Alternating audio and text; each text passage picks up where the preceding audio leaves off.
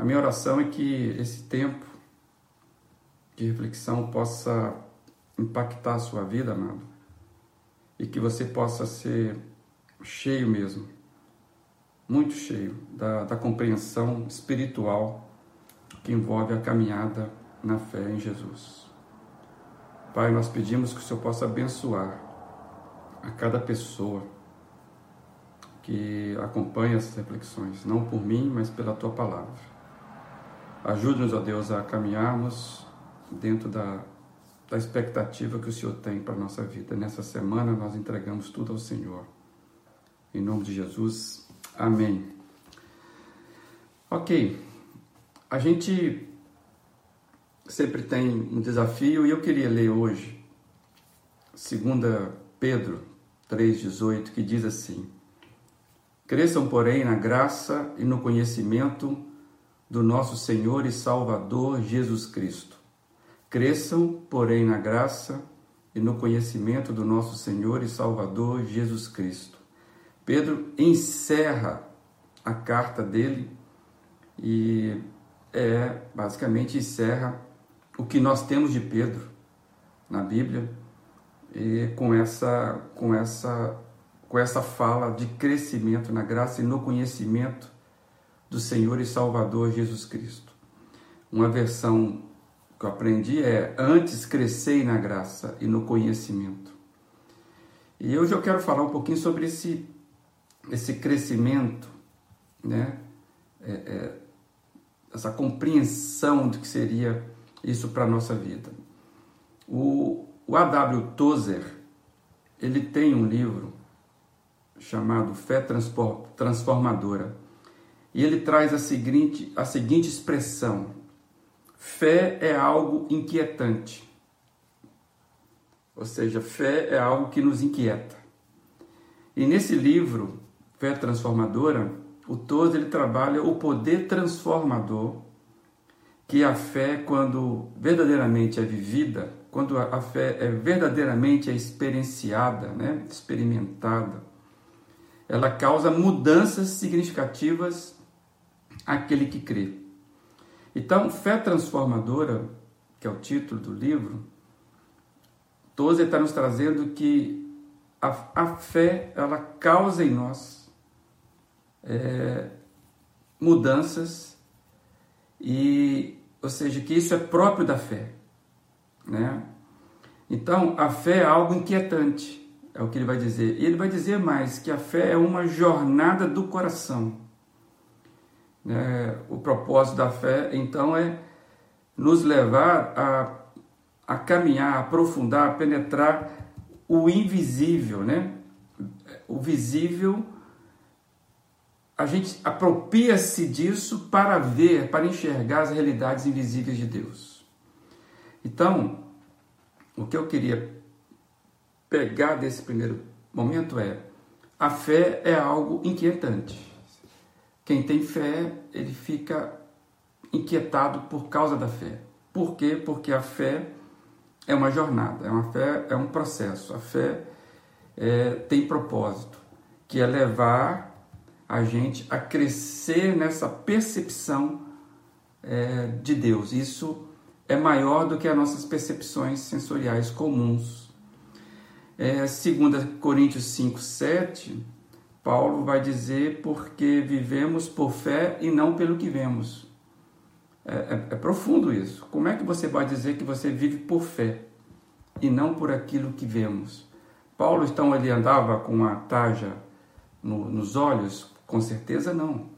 Aqui é uma expressão dizendo de que o que os meus olhos veem não é tudo do que eu preciso para viver. Então eu vivo por fé e não apenas por a minha capacidade sensorial de enxergar a vida.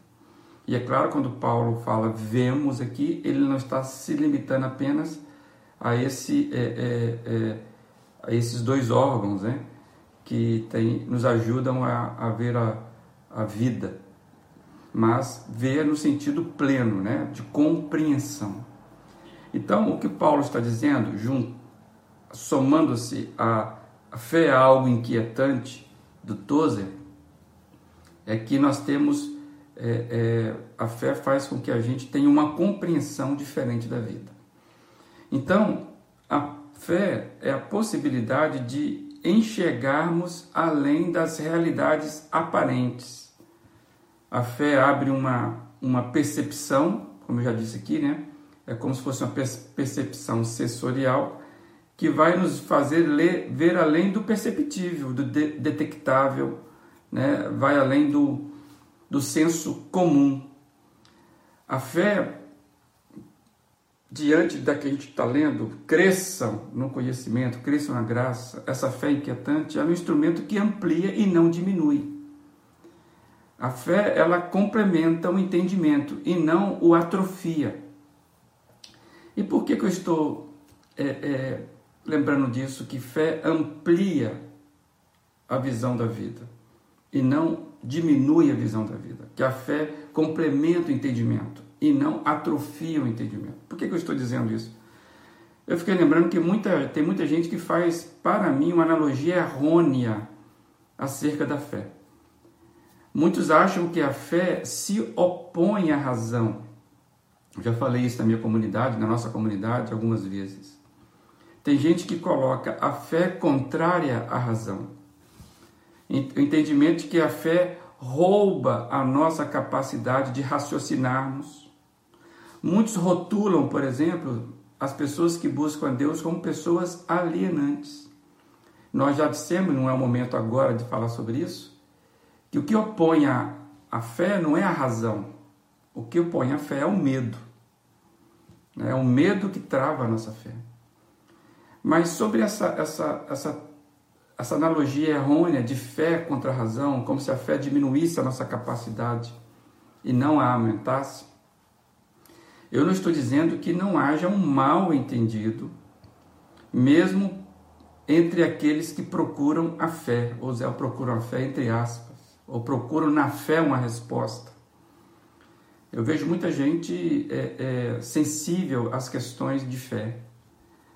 É claro que tem, que tem muita, muita gente por aí que transformou a fé em algo escapista, em algo de fuga, algo alienante e algo bloqueador. É, é, a gente já disse aqui muitas vezes, né, aqui em outros espaços, que tudo que é transformado em religião empobrece. É, e aí basta a gente analisar que religião só não, não no, nesse senso que muitas vezes as pessoas acham, né, uma igreja, um, né, um templo e quem está ali é religioso. Mas quando eu falo que tudo que é transformado em religião empobrece, eu quero trabalhar isso de uma forma mais profunda. Vocês já viram o torcedor religioso? O cara é religioso pelo time dele. Vocês já viram o político religioso? Né? O, o cientista religioso? A, religi a, a, a, religião dele passa a ser a ciência e ele, ele, ele acaba ficando é, é, é, um repetidor. Vocês já viram, por exemplo, um ateu religioso? Tem. Né? Ou seja, pessoas que se tor tornaram religiosas naquilo, mesmo quando não tem roupagem de religião. É, tornaram-se fanáticos. Aquilo que se classifica muitas vezes para o religioso, é, muitas vezes acontece em todos os campos. Né? É, se tornou fanático. É impossível você ter diálogo, é impossível você ter relacionamento sem um embate, sem um combate com o religioso seja de qual área for. Então, tem muita gente que, que, querendo ou não, faz da sua relação com Cristo uma religião, né? empobrecendo a sua fé. E aí, aquela provocação do Toze, da fé inquietante, passa a ter um outro entendimento. quando a gente percebe que existe um movimento chamado movimento de fé, que limita o espaço da fé a gestos sagrados, nós estamos entrando naquilo que eu estou chamando de empobrecimento da fé. É, onde eu quero dizer isso?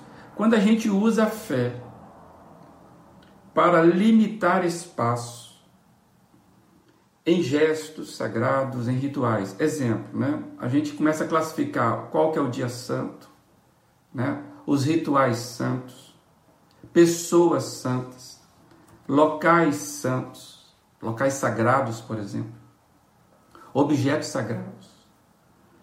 Tem, tem gente que, que o sonho da pessoa é ir até é, é, Israel, porque lá é a terra santa. Tem gente que acha que se tomar é, é, tomar um banho no Rio Jordão hoje, ou se batizar no Rio Jordão hoje, é o ápice do batismo. Como se o Rio Jordão, porque Jesus foi batizado nele há dois mil anos, tivesse algo de sagrado. Então, esse é um tipo de fé que empobrece. Aí a crítica dos que não têm fé faz sentido. Mas o que eu quero trazer é que quando a gente entra nesse, nesse aspecto religioso da fé, o que nós estamos fazendo é basicamente colocando aquela plaquinha, já viu aquela plaquinha aqui na grama, no jardim? Não pise na grama. Né? É, vocês já viram isso, claro que nós já vimos isso, né? É, é, parece que a nossa fé, a gente coloca uma plaquinha, não pise na grama. A gente divide o que é sagrado e o que é profano, e aí nós vamos tentando nos equilibrar esses, entre dois, esses dois mundos separados agora, de forma imaginativa. É, e aí a gente vai, por quê? O seu trabalho é sagrado ou profano? Que se você estabelece que é na igreja que é o lugar sagrado da fé, o que você faz no seu trabalho então é o que?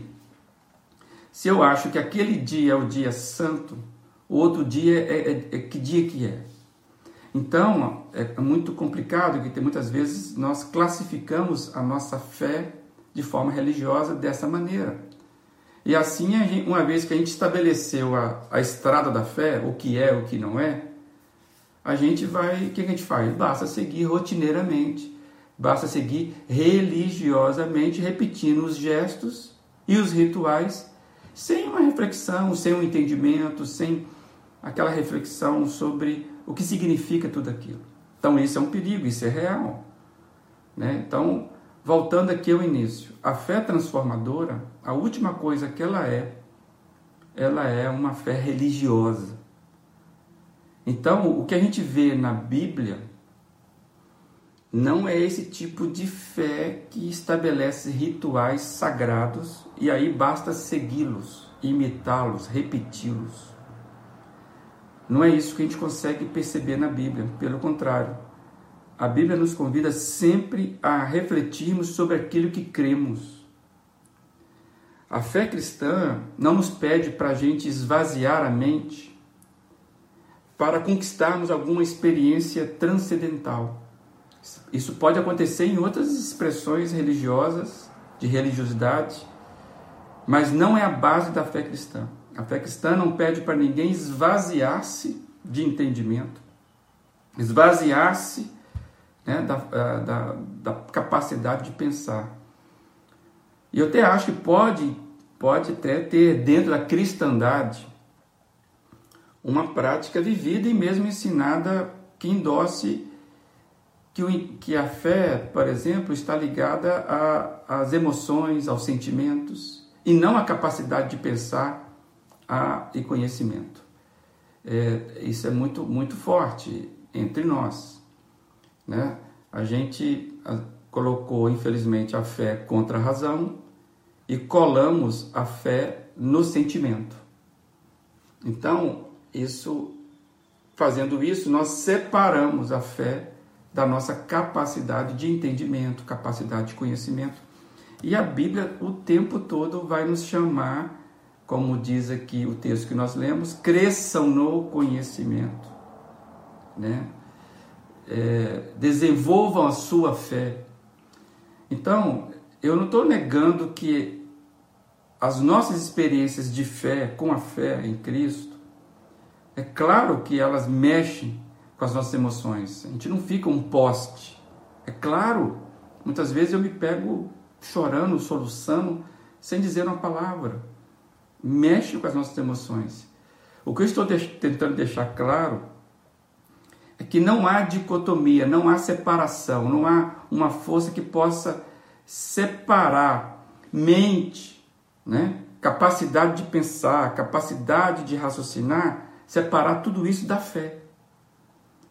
Como diz o John Stott, eu li isso na minha juventude, um pequeno livretinho. A gente vai discutir isso na universidade, na época da BU lá. A gente, esse livro do John Stott, ele tem o seguinte título, e ele fala sobre isso. Crer é também pensar. Ou seja, crer não é jogar a sua capacidade de pensamento fora. Cristo nunca fez isso. Então, um dos princípios básicos da fé cristã que eu quero destacar hoje, para mim está expresso é, é, em, várias, em vários aspectos, mas eu quero lembrar alguns. Romanos 10, 17, por exemplo, fala, traz uma expressão que às vezes a gente passa desapercebido por ele de tão acostumado que estamos. Diz lá, consequentemente, a fé vem por ouvir. Ouvir o quê? Aí nós já completamos. Ouvir a palavra de Deus. Na tradução da NVI, a fé vem por ouvir a mensagem e a mensagem é ouvida mediante a palavra de Cristo. Então, esse ouvir a fé, inclusive Paulo começa a ler, portanto, consequentemente, a fé vem. Ou seja, então, tem todo um, um processo é, é, racionalizado sobre a fé. Então, esse ouvir a palavra, ouvir a mensagem, é ouvir atentamente, ouvir com interesse, ouvir, ouvir raciocinando. Então, a, a, a capacidade é, de, de, de interpretar o que está se ouvindo é base para a nossa fé. Não é simplesmente mera repetições, não é simplesmente é, é, meros gestos, não é simplesmente emoções afloradas. Então, um dos alertas bem conhecidos né, é, é, de Jesus, uma das expressões que nós conhecemos bastante, citada por Jesus e citada na Bíblia, é aquele alerta: quem tem ouvidos para ouvir, que ouça. Né? Ou aquele que tem ouvido para ouvir, que ouça, que ouça. Você vê isso em Mateus 13, você vê isso em Lucas 8, Apocalipse, por exemplo. Todas as cartas que foram escritas à igreja, e é bom lembrar que o Apocalipse foi uma revelação dada à igreja. E quando é dada à igreja, a, a expressão que, que cada igreja vai recebendo é: quem tem ouvidos para ouvir, ouça. Ou seja, Ouça atentamente, abra o entendimento, ouça com interesse. Então, por isso que Paulo vai nos alertar, Pedro vai nos alertar, desculpa, no fechamento da sua carta. Cresçam. Cresçam na graça, cresçam no conhecimento. Então, existe uma relação de crescimento com conhecimento. Por isso que eu estou aqui é, fica um desafio, pensando, fica um desafio para todos nós, que busquemos com interesse e intencionalidade a fonte do nosso crescimento. Acabamos de ler sobre isso. Qual que é a fonte do nosso crescimento? A palavra de Deus. Então a gente precisa buscar com interesse, com intencionalidade de crescer. Não há caminho de crescimento na caminhada da fé cristã sem a meditação diária da, da, da Bíblia, mas não é meditação mecânica, é com interesse. É que nem quando nós é, é, fazemos a nossa, a nossa alimentação. Nós nos alimentamos porque sabemos que nós temos fome, e se não comermos, nós vamos ficar fracos, vamos morrer. Essa seria a analogia. É, eu não tenho a capacidade, nenhuma pessoa tem a capacidade de fazer o outro crescer é, a fonte sempre deve ser o nosso relacionamento direto com Deus e com a Sua palavra. E a minha oração é que você e eu experimentemos todos os dias crescimento nessa fé que é transformadora, como diz o Tozer, né? Nós começamos aqui a nossa reflexão. A fé é algo inquietante, que possa ser inquietante em você. E quando nós estamos falando aqui de conhecimento, acho que amanhã a gente pode conversar um pouco mais sobre isso não estamos reduzindo a fé cristã ao mero conhecimento de conceitos, não é isso. Mas o que nós estamos dizendo é que a fé cristã, conforme Jesus nos ensina, conforme a Bíblia nos ensina, não está separada, né? é, é divorciada, né? ela não está distante. Pelo contrário, a fé cristã nos põe para pensar, nos põe para refletir. Ela amplia a nossa capacidade de ver e não diminui a nossa capacidade de ver. Amanhã a gente pode falar um pouquinho sobre isso mais, porque talvez o que, quer, o que eu preciso trazer, a nossa a intenção nessa semana é: puxa vida, nós precisamos crescer na nossa fé. E, e a primeira parte produzida por, por esse livro do Tozer é que a fé seja inquietante, que ela promova em nós é, desejo, experimento, que ela provoque em nós mudanças. E aí sim a gente vai estar experimentando essa fé transformadora. Que assim seja com o seu dia, seja com o meu, que possamos ter dias aqui de crescimento nessa fé transformadora e possamos é, experimentar aquilo que Pedro falou: cresçam na graça e no conhecimento do nosso Senhor e Salvador Jesus Cristo. Amém. Seja assim essa semana com você. Tá bom? Fique na paz aí.